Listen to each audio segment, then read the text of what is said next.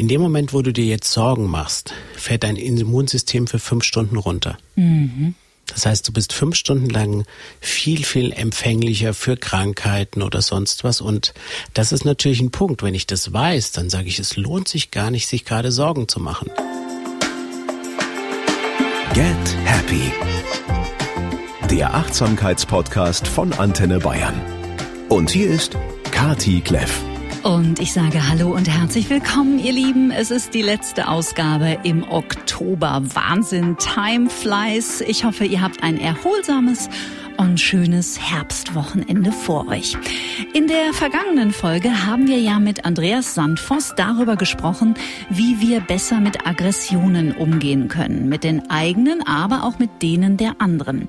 Wie es der Zufall so will, wenn man denn an Zufälle glauben mag, passt mein heutiger Gast ganz wunderbar zu genau diesem Thema, obwohl es augenscheinlich erst einmal um etwas ganz anderes geht. Sein Mindflow-Konzept trifft den Wachstum Wachstumsnerv vieler, vieler Menschen. Vielleicht auch deshalb, weil wir alle hellwach werden bei dem Gedanken daran, dass wir durch nicht tun und nicht wollen alles erreichen können. Achtung! Bitte genau hinhören. Es geht um nicht tun und nicht etwa ums Nichts tun. Dieses S macht einen großen Unterschied. Er sagt, wir alle können die schlechten Vibes eines Gegenübers, ganz egal ob es der Chef, die Partnerin oder das eigene Kind ist, in etwas durchweg Positives verwandeln und zwar so, dass beide etwas davon haben. Wir werden heute sehr viel über Energie sprechen, vielleicht ein klitzeklein bisschen über Quantenphysik, aber vor allem sprechen wir über neue Sichtweisen und neue Möglichkeiten. Ich sage herzlich willkommen, lieber Tom Mögele. Dankeschön. Lieber Tom, ich habe es im Vorgespräch schon gesagt, es ist eigentlich ein totales Wunder, dass wir uns erst jetzt begegnen, denn ich habe gesehen, du warst schon Gast bei Max Gotzler, der war auch schon hier, Eva Maria Zurhorst. Scheinbar ist jetzt unsere Zeit. Es scheint so zu sein und ich freue mich da richtig drauf. Ich mich auch. Ich möchte dir im Vorfeld äh, gleich mal eine kleine Beichte machen. Ich bereite mich ja auf meine Gäste immer vor, bin auch gut ausgestattet worden mit deinem wunderbaren Buch Mindflow und mit äh, dem Kartenset. Da werden wir später noch drüber sprechen. Und ich habe in mir etwas beobachtet, das für mich immer ein sehr interessantes Indiz ist, nämlich Widerstand. Und zwar krassen Widerstand. Kennst du dieses Phänomen? Das ist perfekt. Weil in dem Moment, wo du Widerstand zum Beispiel gegen das Buch oder gegen die ganze Arbeit hast, dann betrifft es dich. So ist es nämlich. Und ja. das ist schon etwas, das ich ehrlich gesagt so im, im ja eigentlich erst in den letzten Jahren äh, verstanden habe. Da, wo Widerstand ist, da geht's weiter. Da ist es interessant.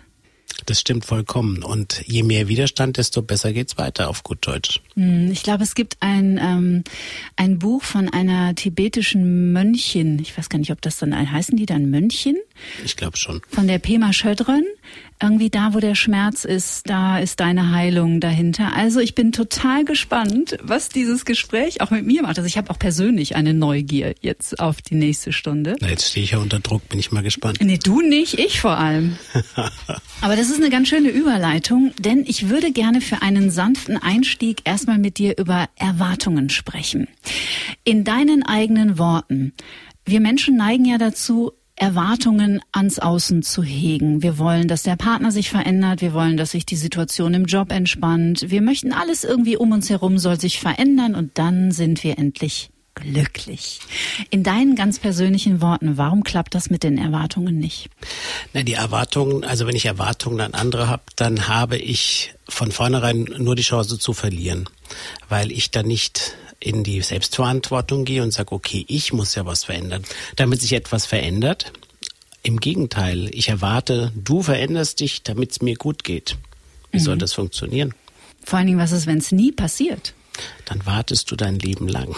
Ja, und das ist auch so eine Abhängigkeit, die darf man sich schon immer wieder bewusst machen. Bist du damit viel konfrontiert auch, wenn du mit den Menschen arbeitest?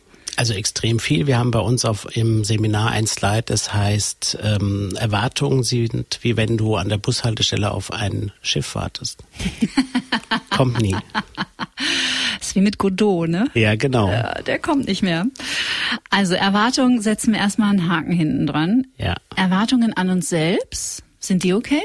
Erwartungen an uns selbst bringen uns ja weiter auf gut Deutsch. Das heißt, ähm, ich sag dann einfach, ich habe meine Erwartung und jetzt muss ich die erstmal ausfüllen. Ich kann jetzt nicht meinen Ziel hinterherlaufen, weil wenn ich Ziele habe, dann bin ich blockiert auf gut Deutsch, mhm. aber Erwartungen sorgen dafür, dass ich weitergehe. Mhm. Und meine Erwartungen sind für mich immer so, ich bin immer zu wenig an den Leuten dran. Ich mache immer zu wenig. Das heißt, äh, ich versuche immer mehr zu geben, als möglich ist zum Teil. Mhm. Und ich meine, das kennst du ja wahrscheinlich auch. Eventuell, das ein ja. oder andere Mal. Schon. Ja, genau. Ja. Ich weiß nicht, wie da deine persönliche Erfahrung war. Ich wollte, dass alles besser wird, aber ich wusste nicht wie. Mein Lebensthema waren toxische Beziehungen zum Beispiel. Und ich wusste immer wieder, ich habe natürlich die Erfahrung auch immer wieder gemacht und nochmal und in anderer Verkleidung. Und ich wusste immer, das will ich nicht mehr. Aber ich hatte keine Idee davon, wie eine gesunde Beziehung aussehen könnte. Fällt es den Menschen schwer, ein Bild von sich oder ihrem Leben zu kreieren, wo sie sich hin entwickeln möchten? Ich glaube nicht, dass es ums Kreieren geht, sondern ich glaube, es ist eine Gewohnheit. Du weißt ja, es gibt in Deutschland wird sehr oft Spaghetti Bolognese gegessen, obwohl die Leute es zum Teil gar nicht wollen. Die bestellen im Restaurant Spaghetti Bolognese, sie wissen, sie schmeckt ihnen nicht, aber sie wissen, was sie bekommen. Und genauso ist es manchmal mit toxischen Beziehungen. Also wir suchen uns im Grunde genommen das, was uns vertraut ist. Genau. Und nach deiner Erfahrung, sind sich die Menschen dessen bewusst? Also wenn sie sich bewusst wären, dann wäre es ja Vorsatz auf gut Deutsch. Das heißt, ich gehe absichtlich in die toxische Beziehung rein.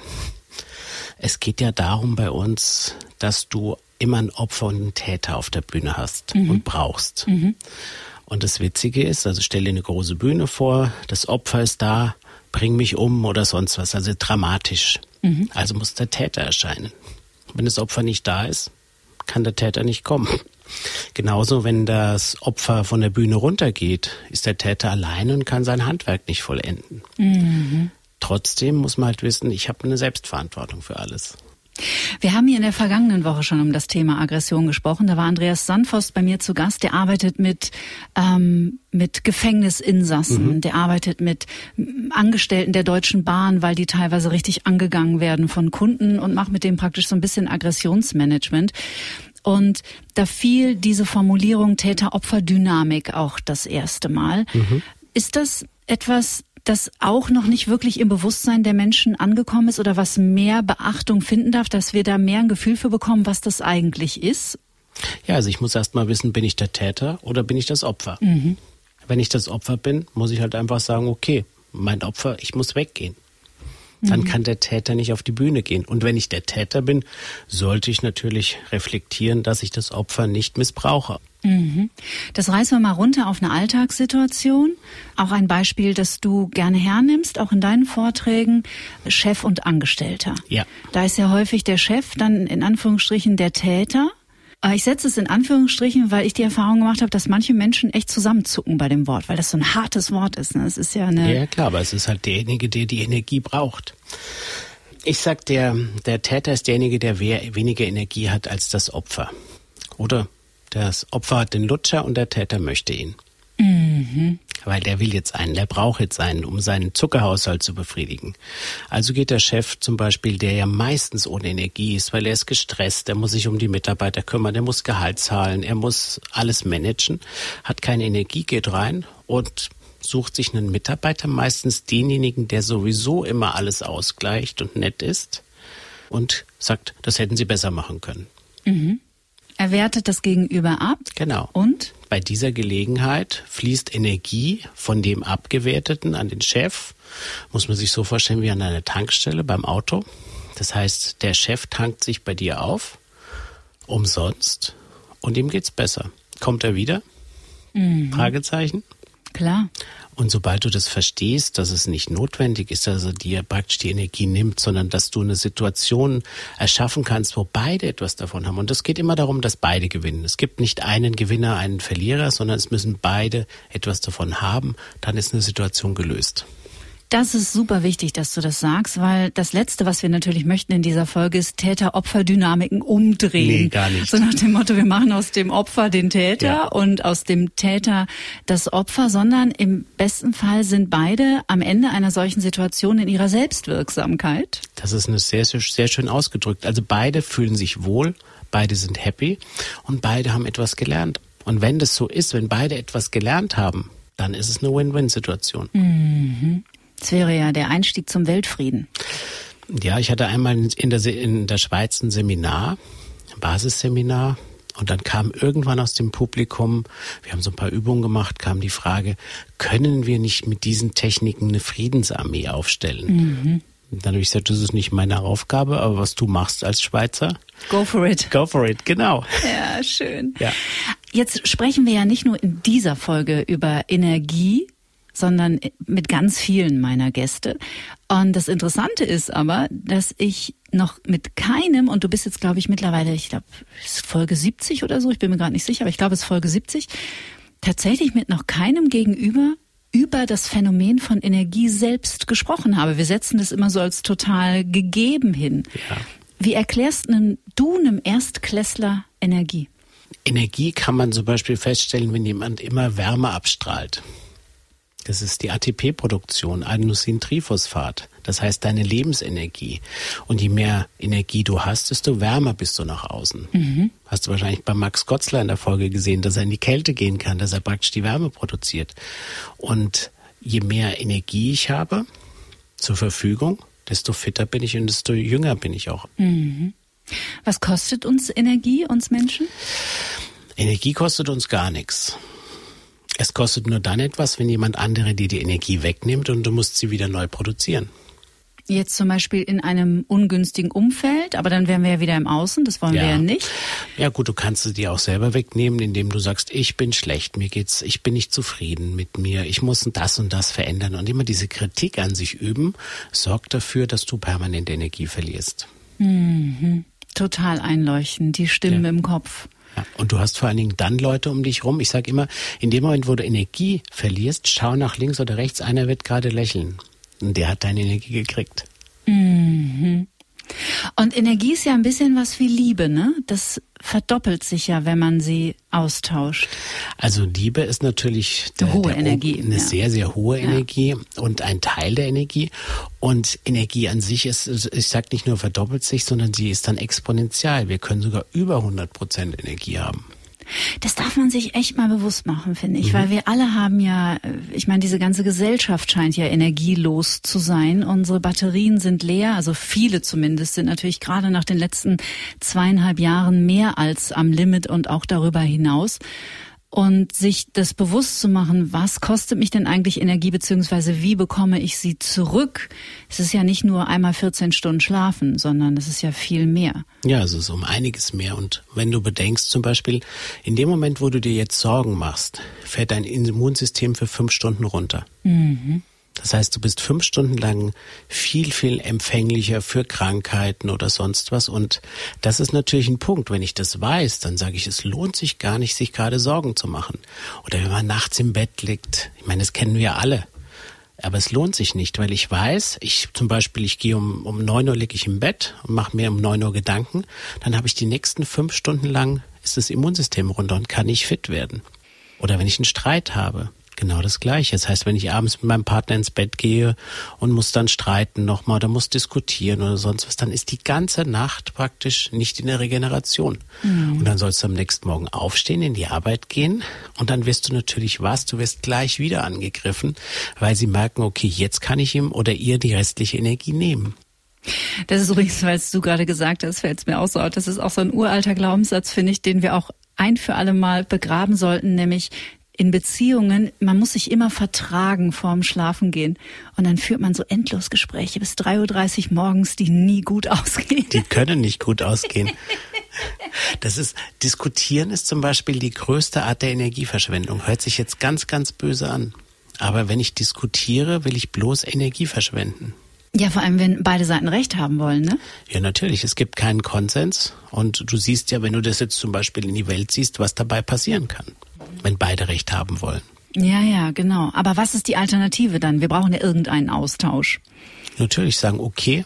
Also wir machen es zum Beispiel so, Kinder kapieren es ganz schnell. Mhm. Wenn die Mama mit dem Kind dann schimpft, sagt das Kind, Mama, magst du mir jetzt Energie rauben?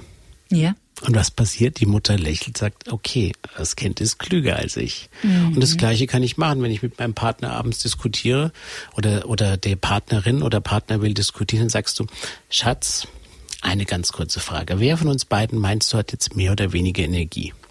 Natürlich würde ich immer sagen, Ladies first, die haben mehr Energie.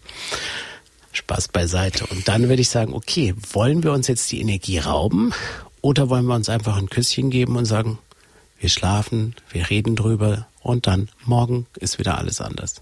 Beziehungsweise wir reden nochmal drüber, wenn wir beide nicht im Survival-Mode sind, ne? Das ist natürlich die Königsdisziplin dann. Also ja. Tom, ich bin bereit. Sehr schön. Stelle ich dir trotzdem die Frage. Ja. Was ist Mindflow? Mindflow ist ein ganz einfaches Konzept. Du hast es ja wunderbar schon gesagt am Anfang. Nicht tun, alles erreichen, nicht wollen, alles erreichen und nicht nichts tun. Denn es steckt sehr, sehr viel Arbeit dahinter. Das ist natürlich ein bisschen ein ketzerischer Titel. Aber es steckt viel Arbeit dahinter und zwar Arbeit insofern, dass ich mich dran gewöhnen muss, nicht tun. Mhm. Und in dem Moment, wo ich das verstanden habe, das heißt, ich habe dann die Möglichkeit, dass viele Dinge auf mich zukommen, weil ich einfach nichts weghalte oder weil ich die Probleme gar nicht, ich sag, das Problem ist da, ich schaue es mir an, muss ich es jetzt lösen. In dem Moment, wo ich den Impuls kriege, ich muss es jetzt gar nicht lösen, schaue ich mir das an und dann passiert plötzlich, dass ich eine Idee kriege, eine Lösung. So wie wir uns jetzt auf heute kennengelernt haben. Ich kenne Max schon ewig, schätze ihn. Mit der Eva Maria habe ich auch schon einen Podcast machen dürfen, der wunderbar war. Und es ist, gibt keine Zufälle, wie du so schön gesagt hast am Nein, Anfang. auf keinen Fall. Also Zufälle, da, das da habe ich schon vor, vor ja. Jahren schon von verabschiedet. Ja. Das glaube ich auf gar keinen Fall. Ja. Okay, also nicht wollen und nicht tun heißt, ich reiß das mal runter auf diese Beziehungsebene, weil Beziehung ist wahrscheinlich für alle Zeiten das spannendste Thema für uns Menschen. Natürlich. Wir stehen ja mit allem und jedem im Grunde genommen. Wir auch hier, wir zwei ja. stehen jetzt in Beziehung. Mm, ich nehme mal meinen Hund. Ich habe einen Husky. Mhm. Huskies sind ein bisschen arrogant, mhm. sehr autark und sehr so für sich. Und der ist sehr hübsch. Und Hündinnen lieben den. Und die Hündinnen, die unbedingt seine Aufmerksamkeit wollen, guckt der mit dem Arsch nicht an. Das ist wie bei den Menschen.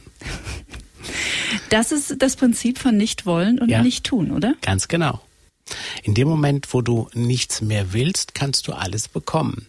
Wenn ich etwas will, ist Beispiel. Du kennst es, wenn die Leute sagen, ich will reich werden, ich will Geld haben, ich will Gesundheit haben.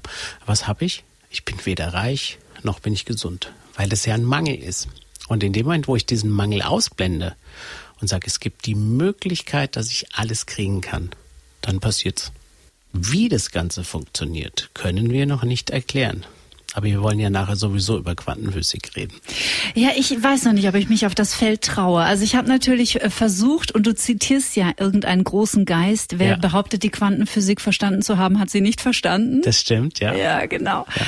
Und äh, ich äh, würde, ich habe natürlich keine Ahnung von Quantenphysik. Ich fahre das ständig irgendwie mit rein, aber ich bekomme immer mehr ein Gefühl fürs Quantenfeld und äh, bin auch gut angebunden, muss ich wirklich sagen, mittlerweile. Aber ich tue auch viel dafür. Natürlich. Und jetzt sind wir nämlich wieder beim Unterschied nichts tun und nicht tun. Ja. Ist es das, dass wir Menschen vielleicht spüren, jemand will was von mir und da entsteht sofort Widerstand? Dieses Wollen, also wenn etwas von dir, wenn jemand etwas von dir möchte, ist es so, er nimmt dir Energie. Wir haben eine wunderbare Übung dafür zum Beispiel. Ähm, zwei Teilnehmer nehmen sich an den Fingerspitzen, halten sich fest und dann sage ich zum einen Teilnehmer, stell dir vor, die andere Person hat jetzt einen Irokesenschnitt, hat einen Nasenring oder sonst was. Es geht nur darum, ihn zu verändern. Mhm. Was passiert? Der, der verändert werden soll, kriegt einen wahnsinnigen Druck auf dem Finger. Und was passiert? Druck erzeugt Gegendruck. Mhm. Ich spüre, du willst etwas von mir, so wie dein Husky zum Beispiel spürt, hey, die Mädels finden mich cool, nö, kein Interesse. Genau, und dann irgendwie entsteht dann Widerstand in uns, ne? Und da haben wir keinen Bock drauf. Nee, das ist dann einfach so in dem Moment, wo ich was einfach haben kann oder wenn ich dann merke, ich will das jetzt nicht, dann mache ich es nicht. Mhm. Und dann ist natürlich der andere in der Regel so, dass er noch mehr Anstrengungen macht und noch größere Anstrengungen macht und trotzdem wird der Widerstand immer größer. Und wenn jetzt aber einer von beiden loslässt und sagt, okay, dann wird es da bei deinem Husky genauso sein. Wenn in dem Moment die Hundedame weggeht, wieso bin ich jetzt nicht mehr wichtig? Mhm. Ist es nicht interessant? Ja. Wie kommen Menschen klar mit dem augenscheinlichen Dilemma, ja, aber ich will ja was für mein Leben. Wie soll ich denn das nicht mehr wollen, wenn ich es doch will? In dem Moment, wo die Menschen verstehen, dass das, was sie wollen, sie nicht bekommen können, weil sie es selber wegschieben, dann macht es so einen Klick im Kopf. Und ich krieg sehr, sehr oft viel Feedback, wo sie sagen, es ist so einfach. Ich sage auch im Seminar, Vorsicht, wenn du dich dran hältst, wird das Leben langweilig. Und das ist dann zum Teil auch so. Weil Nicht so langweilig, wie du dir das jetzt vorstellst. Aber du hast dann überhaupt keinen Stress mehr. kein Drama, keine Genau. Widerstände. Ich zum Beispiel, als ich heute hier ins Studio gefahren bin, ich hatte mir vorher angeschaut, wie lange es dauert. Es dauert so circa anderthalb Stunden mit dem Auto und dachte mir, okay, hab da noch was vergessen, saß im Auto und sagte, okay, es wird nicht klappen, ich werde nicht pünktlich kommen. 12 Uhr war ausgemacht zum Beispiel. Mhm. Dann hab ich gedacht, okay, dann lassen wir es mal. Ich fahre einfach ganz normal, ich schaue nicht mehr aufs Navi, gar nichts. Und wie du siehst, war ich pünktlich da. Du warst überpünktlich, Ja. warst 20 Minuten zu früh sogar. Genau. Und es ging eigentlich gar nicht. Mhm. Und ich bin jetzt nicht mit 280 auf der Autobahn gefahren, sondern ich habe mich schön an das normale Tempolimit gehalten. Also im Grunde genommen ginge es, das ist jetzt sehr runtergerissen, ne? aber im Grunde Ja. genommen geht es um bedingungsloses Loslassen und Ganz genau. totales Vertrauen in das Quantenfeld. Ganz genau, dass, dass das System funktioniert für dich. Und zwar ist das System bist ja du selbst. Denn wer weiß denn am besten, was für dich gut ist? Du selbst. Nur haben wir das in der heutigen Zeit vergessen. Und das ist dann dieses Thema, wo ich sage, nicht tun, nicht wollen, weil das sind alles antrainierte Ideen, die wir haben. Und wenn ich die loslasse, wenn ich diese antrainierten Ideen los habe, ich muss beispielsweise in Beziehungen, ich muss nur blonde Frauen haben oder ich muss nur dunkelhaarige Männer, Adonis-Typ XY haben, dann wird das schief gehen. Und wenn ich sage, okay, ich lasse es jetzt mal, dann kommt genau die richtige Frau oder der richtige Mann auf mich zu. Und das ist faszinierend dann in wo man sagt, früher ging es immer so, hat man mir gesagt, du bist gar nicht mein Typ gewesen, wie bist du denn in mein Leben gekommen? Ich habe gesagt, ich kann auch nichts dafür.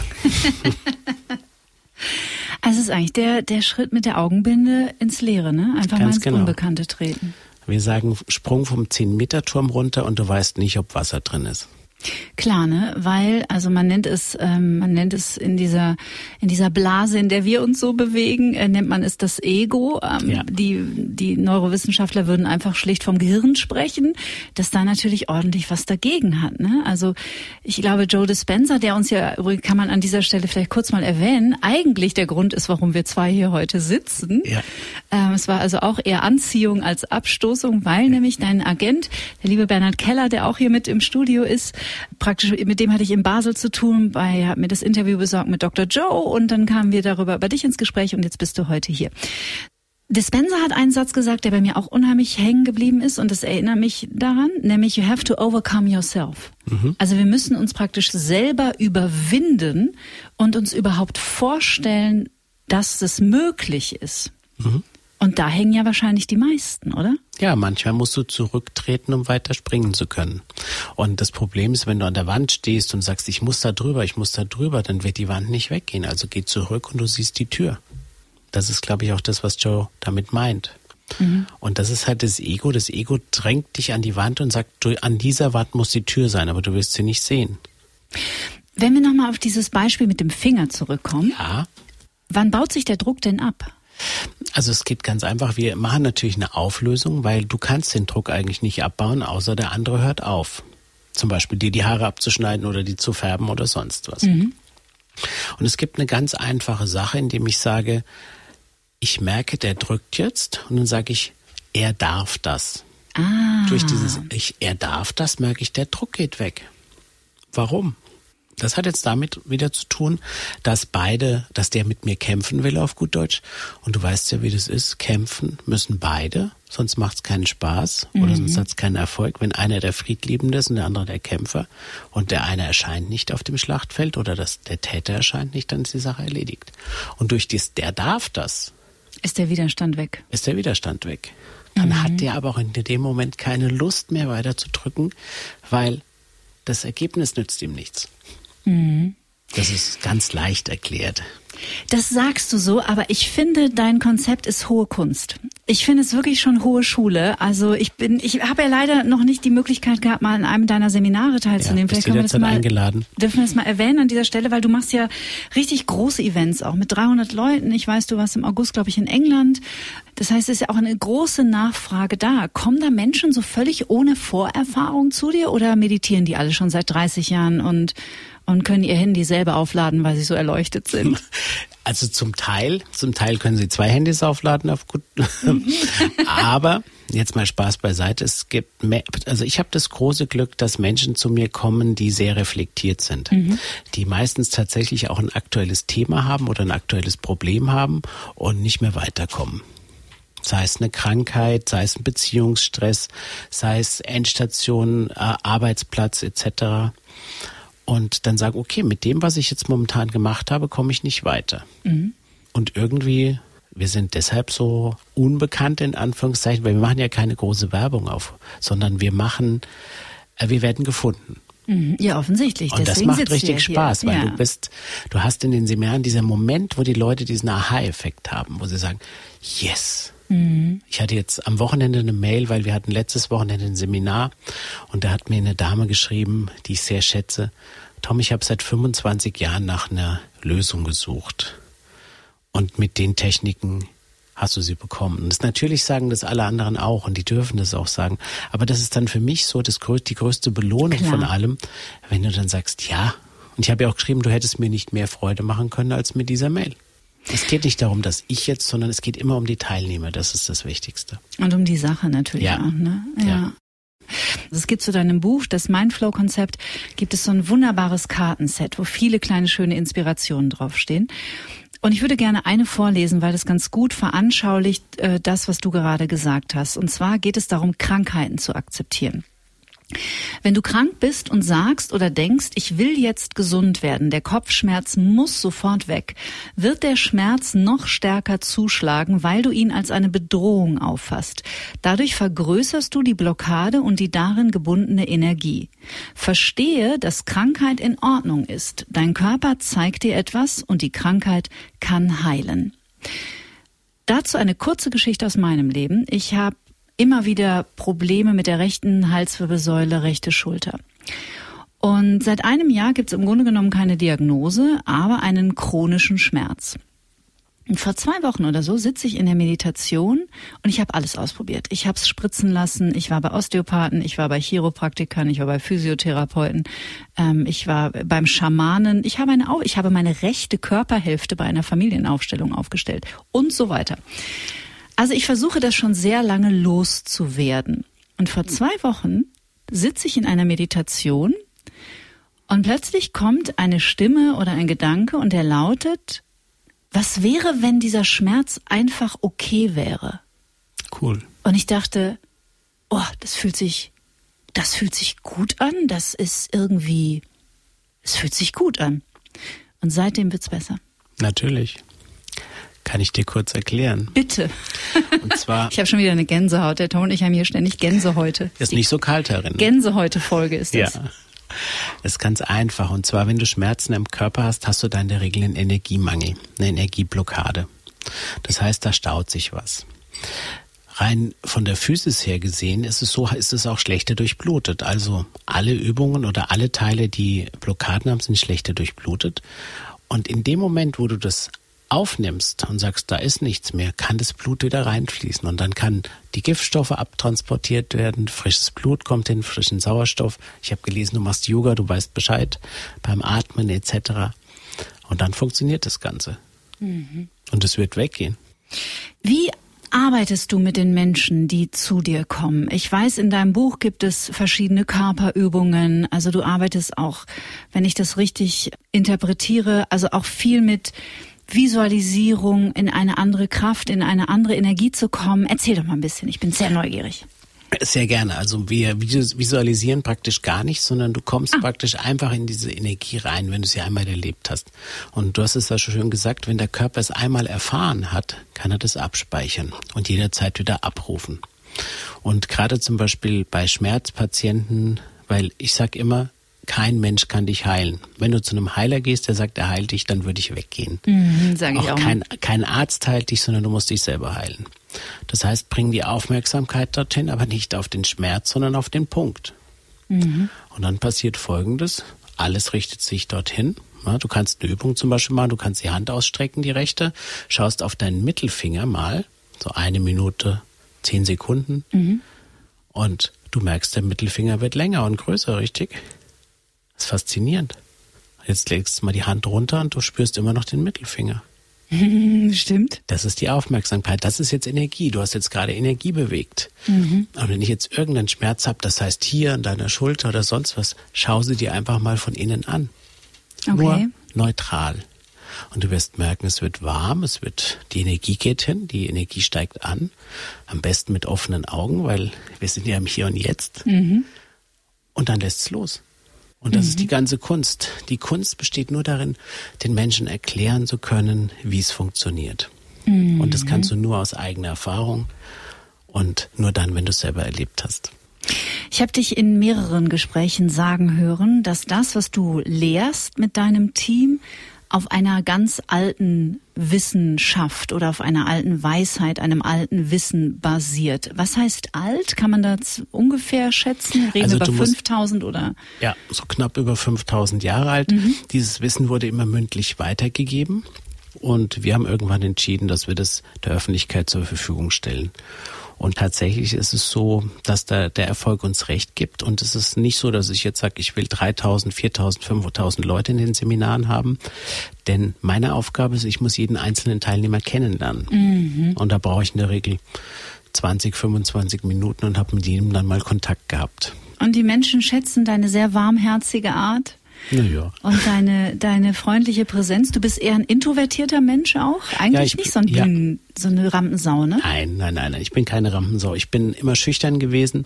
Ich konnte lange nicht vor Menschen reden, also in der Schule schon. Dann hat mir mal ein kluger Mann gesagt, nimm einen kleinen Saphir in den Mund unter die Zunge. Mhm. Und dann ging das besser. Ich habe ihn auch nie runtergeschluckt und habe dann auch bei äh, Referaten im Gymnasium den Saphir drin gehabt. Und irgendwann ist es so, wat mut dat mut. Dann gehst du halt auf die Bühne und redest und dann gehst du wieder runter. Und wichtig ist halt, dass du im Privatleben so bist wie auf der Bühne. Dann merken die Menschen, dass es authentisch ist. Wir sind eigentlich mal Kollegen gewesen. Du kommst auch aus den Medien, hast was ganz anderes äh, ursprünglich gemacht. Hast du Lust, ein bisschen was über dich zu erzählen? Ja, ja klar, klar. Ich habe dich, glaube ich, im Gespräch mit äh, Eva Maria Zurhorst sagen hören, dass im Grunde genommen schon recht frühkindlich klar war, der kleine Tom ist irgendwie anders als die anderen Kinder. Das stimmt. Weil du hellfühlig bist, was du aber gar nicht so magst, dieses Wort.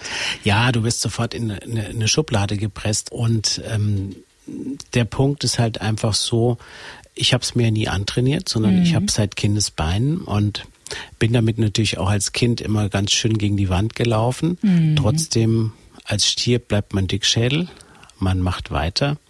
Und irgendwann in der Pubertät war es halt uncool.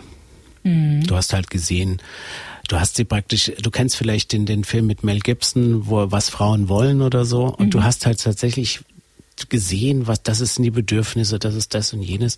Und dann sagst du, nee, da kannst du dich nicht drauf einlassen.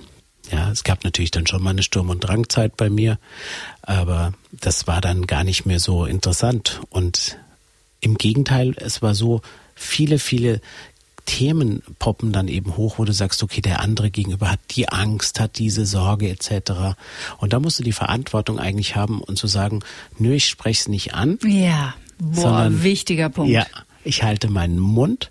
Wenn er fragt, sagst du, muss ich es dir sagen? Willst du es wissen? Mhm. Dann darfst du es ihm sagen. Ansonsten einfach, deshalb habe ich gelernt in meinem Leben sehr, sehr oft still zu bleiben. Sehr, sehr wichtiger Punkt, weil ich bin auch hellfühlig. Sehr schön. Und das lerne ich immer noch. Ja. In den letzten zwei Jahren habe ich gute Schritte gemacht, ja. aber zu mir hat mal eine Freundin gesagt, boah, das hat mich so getroffen und da habe ich lange drüber nachgedacht und das hat, ist auch bis heute noch in meinem Kopf, obwohl das bestimmt 20 Jahre her ist. Die hat mal zu mir gesagt, ähm, du liegst ja ganz oft richtig mit den Sachen, die du sagst, aber manchmal hat man das Gefühl, man liegt schon blutend vor dir auf, die er auf der Erde und wie so ein Tiger, du schnappst nochmal nach. Und es hat mir so leid getan. Es ist ja auch eine Art der Demaskierung. Ne? Also wenn du etwas im Unterbewusstsein des Gegenübers wahrnimmst, was der im besten Fall noch gar nicht im Bewusstsein hat, das ist eine krasse Grenzüberschreitung. Vor allen Dingen haben die Menschen Angst davor. Total. Also ich hatte letztens ein Gespräch mit einem jungen Mädel, der gesagt, dich kann man ja gar nicht anlügen. Mhm. Da habe ich gesagt, ja, aber ich sag dir aber auch nicht, wenn du mich anlügst. das habe ich eben im Laufe der Jahre gelernt. Und natürlich ist es so, du, die Menschen haben Angst, weil du halt, du, die sehen halt, da, du weißt, wie es geht. Und ich meine, dir wird es wahrscheinlich auch so gehen. Du, du siehst den Weg, den er eigentlich oder sie gehen könnte, der richtig ist. Man sagt ihn und dann dürfen sie gehen. Mhm. Und meistens kriege ich dann so nach zwei, drei Jahren die Info, hm, du hattest mit allem recht. Das ist aber nicht das, was ich Darum möchte. Geht's ja nicht, genau. Nee, weil ja. das ist nicht das, was nützt mir das? Gar nichts. Und man lernt sehr, sehr viel Bescheidenheit dadurch. Mhm. Also ich jedenfalls. Total. Demut und Bescheidenheit. Naja, und das mit dieser Anziehung und dem Abstoßen ist ja auch bei Menschen, und ich glaube, dass sehr viel mehr Menschen hellfühlig sind, als es, sie es ahnen, so. Oder die immer noch glauben, ach, das ist ja Zufall. Das ist ja witzig, dass du das weißt. ja. ähm, passt ja auch ganz gut zu dem, worüber wir eingangs gesprochen haben. In dem Moment, wo ich etwas im anderen verändern will, helfe ich ihm nicht. Also ich kann ihn nicht mehr unterstützen, genau. weil ich schiebe ihn weg von mir. Ja. Das ist häufig ein großes Problem, denke ich, auch in Beziehungen. Du hast ja vorhin ganz charmant gesagt, die Frauen haben mehr Energie als die Männer. Ja. Nach meiner Erfahrung machen sich auch immer mehr Männer gerade auf die Reise. Also dieses, dieses Kollektiv, das da so gerade erwacht, erreicht auch immer mehr Männer. Dennoch sind sicherlich Frauen da die früheren Pioniere gewesen. Und das wirst du aus deinen Seminaren auch kennen, wettig. Ähm, dieses, mein Partner sollte sich aber schon bewegen. Also ich habe ja jetzt so viel gelernt und jetzt meditiere ich auch und ich habe ja so viel verstanden ja. und ich habe meine ganzen Traumata aufgeräumt und jetzt, dann, dann legt man dem Partner ein Buch hin, dies doch mal das. Also das Schlimmste ist, wenn dann der Partner bei mir im Seminar ist und ja. angemeldet wurde, dann sage ich, okay, du musstest kommen, richtig? Mhm, genau. Und meistens sind es dann aber die, die am meisten schnell verstehen, weil der Hintergrund ist, es ist einfach zu kapieren.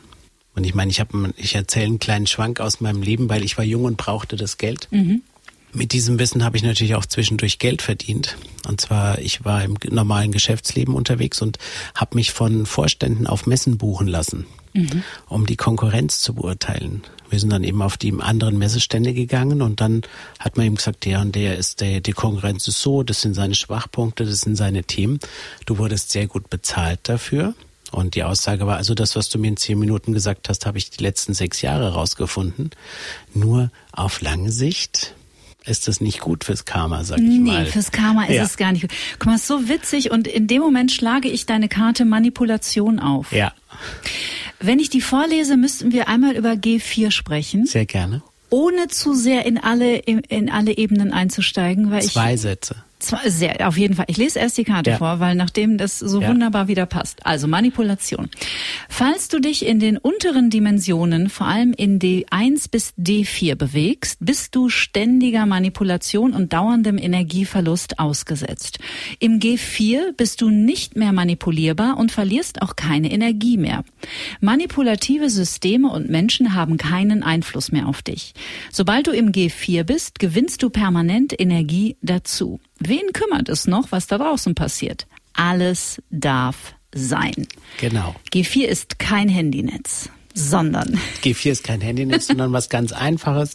Es gab einen verrückten Physiker, Burkhard Heim, der hat im Außen etwas gesehen, was er mathematisch beschreiben wollte mhm. und hat dann rechnerisch bewiesen, dass es zwölf Dimensionen gibt. Mhm. Haben vor ein paar Jahren Computer nachgewiesen, dass seine Berechnungen richtig waren. Und es gab vier Dimensionen, also es gibt D1 bis D9. Das sind neun Dimensionen in D8, äh, D1 bis D8, wo ich Energien verliere. Und D9 bis D12 sind die Bereiche, wo ich Energie kriege. Mhm. Und das nannte er die Gottebene. Und das sind vier Dimensionen. Und er hat gesagt, Gott alleine, was da weiß, was da geschieht, also G4. Und das Verrückte ist, als Beispiel, wenn ich unter Zeitdruck stehe, bin ich in D4. Wenn ich Geister sehe zum Beispiel, was ja auch der eine oder andere macht, mhm. bin ich in D5 oder D6. Also ich entwickle mich langsam nach oben dann. Ja, und aber in allen diesen Bereichen verlierst du Energie. Und wir können das mit Lebensenergie beschreiben. D3 ist 30 Prozent, D8 ist bis zu 99 Prozent Lebensenergie und dann bist du immer interessant für die, die unter dir sind, mhm. weil die greifen dich dann an und holen dir die Energie raus. Und da sind wir wieder bei dieser Täter-Opfer-Dynamik. Genau. Und ab D9 ist es so, dass du die Blockaden des Gegenüber auflösen kannst und dann die Energie bekommst und es egal, was passiert, es wird dir nichts passieren. 91. Psalm in der Bibel. Würde das bedeuten, ich versuche mal zu übersetzen zwischendurch. Gerne, danke. Es läuft durch mich hindurch. Ich lasse es durch mich hindurch fließen. Ich gehe nicht mehr in Resonanz. Was, was ist es? Es ist nicht nur, ich lasse es hindurchfließen, sondern ich nehme es bedingungslos an. Mhm. Du darfst sein, ich darf sein. Bedingungslos. In dem Moment findet eine Entstrickung statt, also die Quantenverschränkung hört auf und eine Quantenverschränkung bindet immer sehr, sehr viel Energie mit sich. Und wenn die aufgelöst wird, ist praktisch, muss man sich vorstellen, du hast zweimal eine Batterie, die aufgeladen ist. Durch die Energie der Quantenverschränkung. Mhm. Wäre in der heutigen Zeit super, würden wir nie Angst eines Blackouts haben oder sonst was. Das ist eine Folge für Fortgeschrittene, ihr Lieben, aber ich finde sie richtig, richtig gut. Du hast gerade das Wort Entstrickung gesagt. Ja. Das Gegenteil davon ist Verstrickung. Jawohl. Und das ist, glaube ich, auch vielen von uns nicht bewusst, wenn wir zum Beispiel, bleiben wir mal beim Chef, mhm. wenn wir uns jeden Tag aufs Neue über unseren Chef ärgern, weil der uns entwertet, weil der nicht anerkennt, was wir können, unsere Leistung nicht wertschätzt, etc., sind wir mit diesen Menschen auf eine ganz ungute Art und Weise verstrickt. Genau. Warum? Also ich erkläre Verstrickung immer so, du kennst doch einen nassen Lappen. Mhm. Auf der einen Seite des nassen Lappen bist, bist du, du hältst den fest und dann bringt ihr den gegenseitig aus. Und es wird immer enger und immer schwieriger. Mhm. Und da bindet sich natürlich viel Energie. Und eine Verstrickung passiert immer, du hast ja am Anfang gefragt, was sind Erwartungen?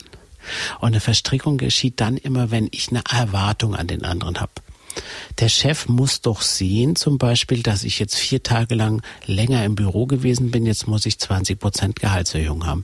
Der Chef hat gar nichts mitgekriegt, weil der am Untergehen war vor lauter Stress. Mhm. Der Chef sagt, okay, ich habe dem jetzt mein Gehalt immer pünktlich gezahlt, jetzt kann ich auch erwarten, dass er mal eine Stunde länger bleibt.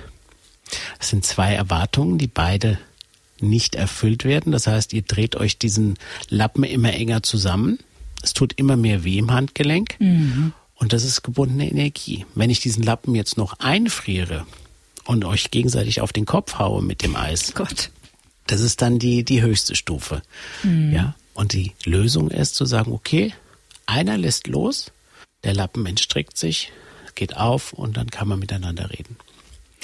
Ich habe mich gefragt beim Lesen deines Buches, und jetzt hast du gerade aus der Bibel zitiert, und in der Bibel stehen viel schlauere Sachen, als man manchmal das denken stimmt. mag, und auch viel modernere Sachen, wenn ja. man sie äh, anders interpretiert.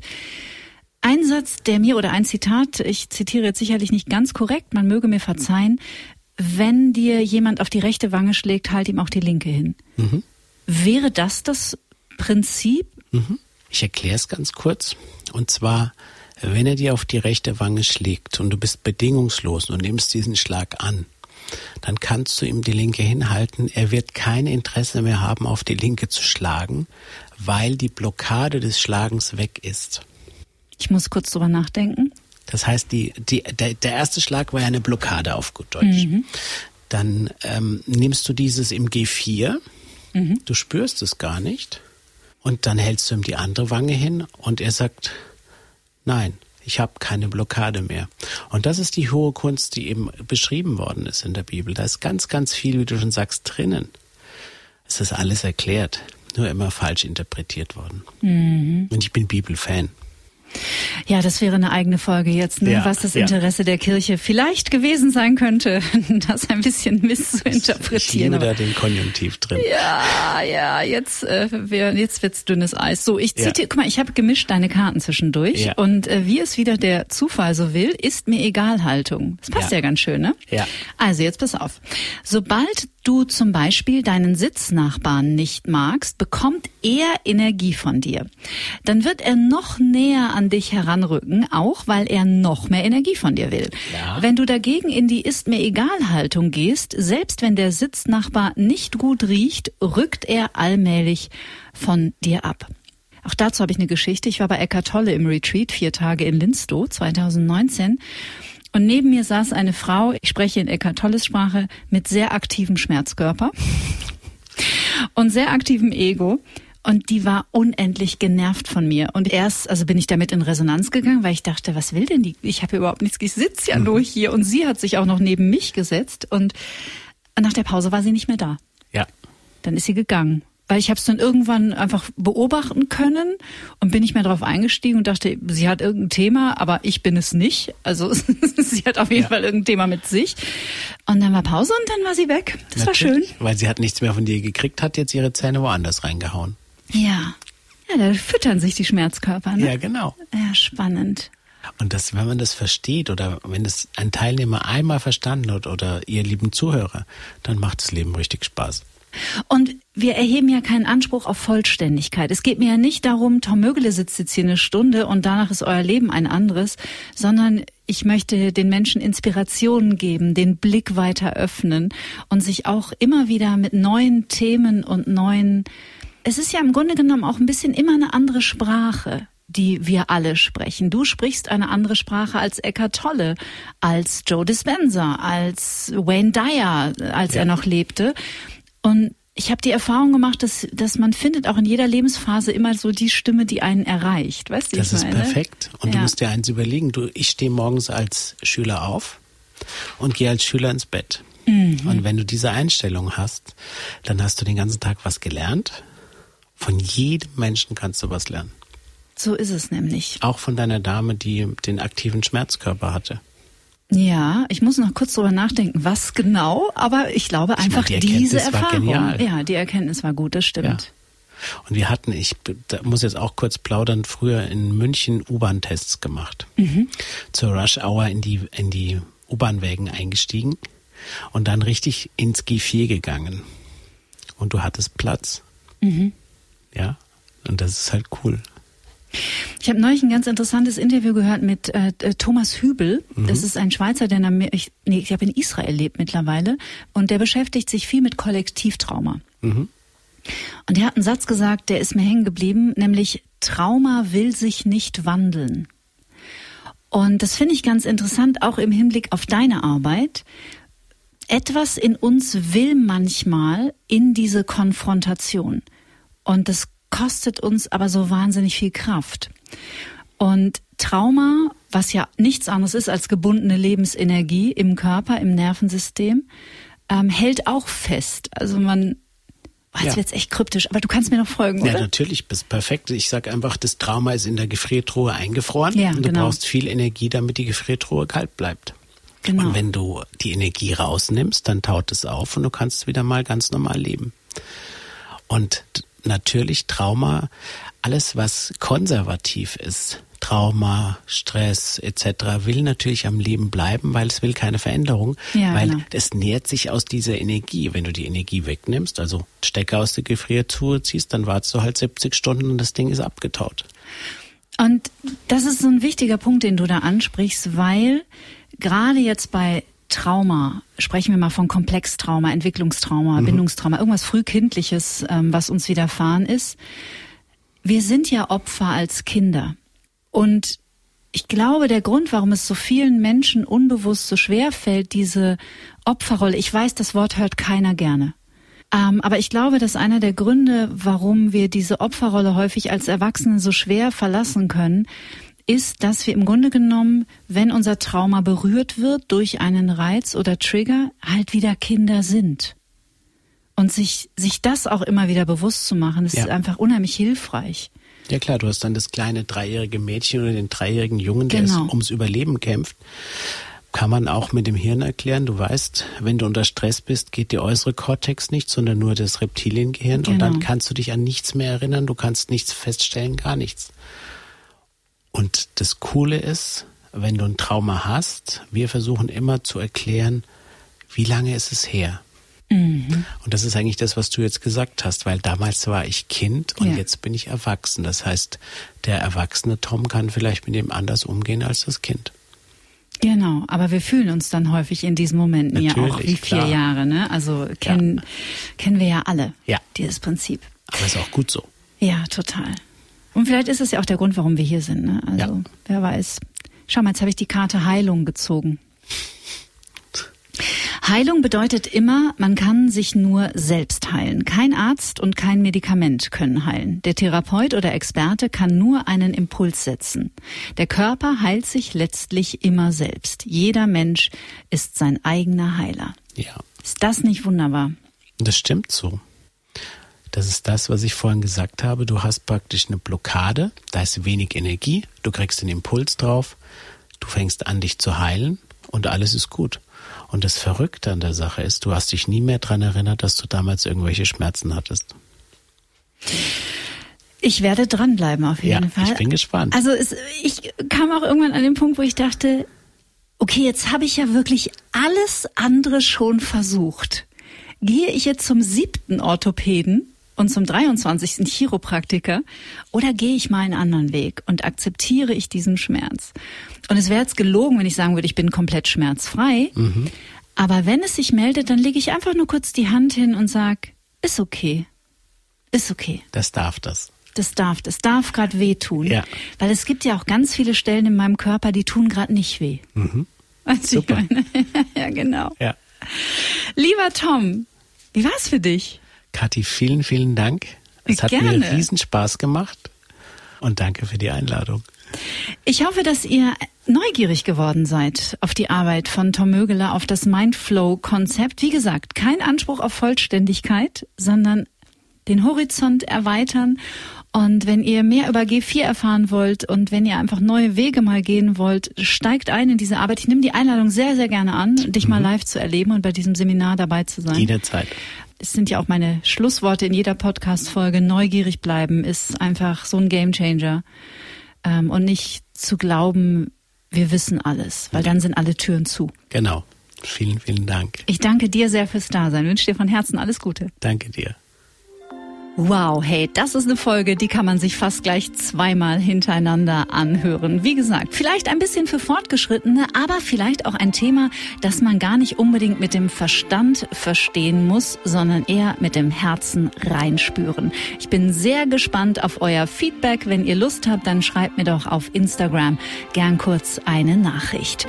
In einer Woche geht's weiter. Dann ist mein Gast Anne Vierhauser. Wir sprechen übers Gesicht lesen lesen. Das wird toll. Bis dahin, ihr Lieben, bleibt wie immer gesund, bleibt natürlich stets zuversichtlich und immer neugierig. Es gibt viel zu entdecken. Tschüss.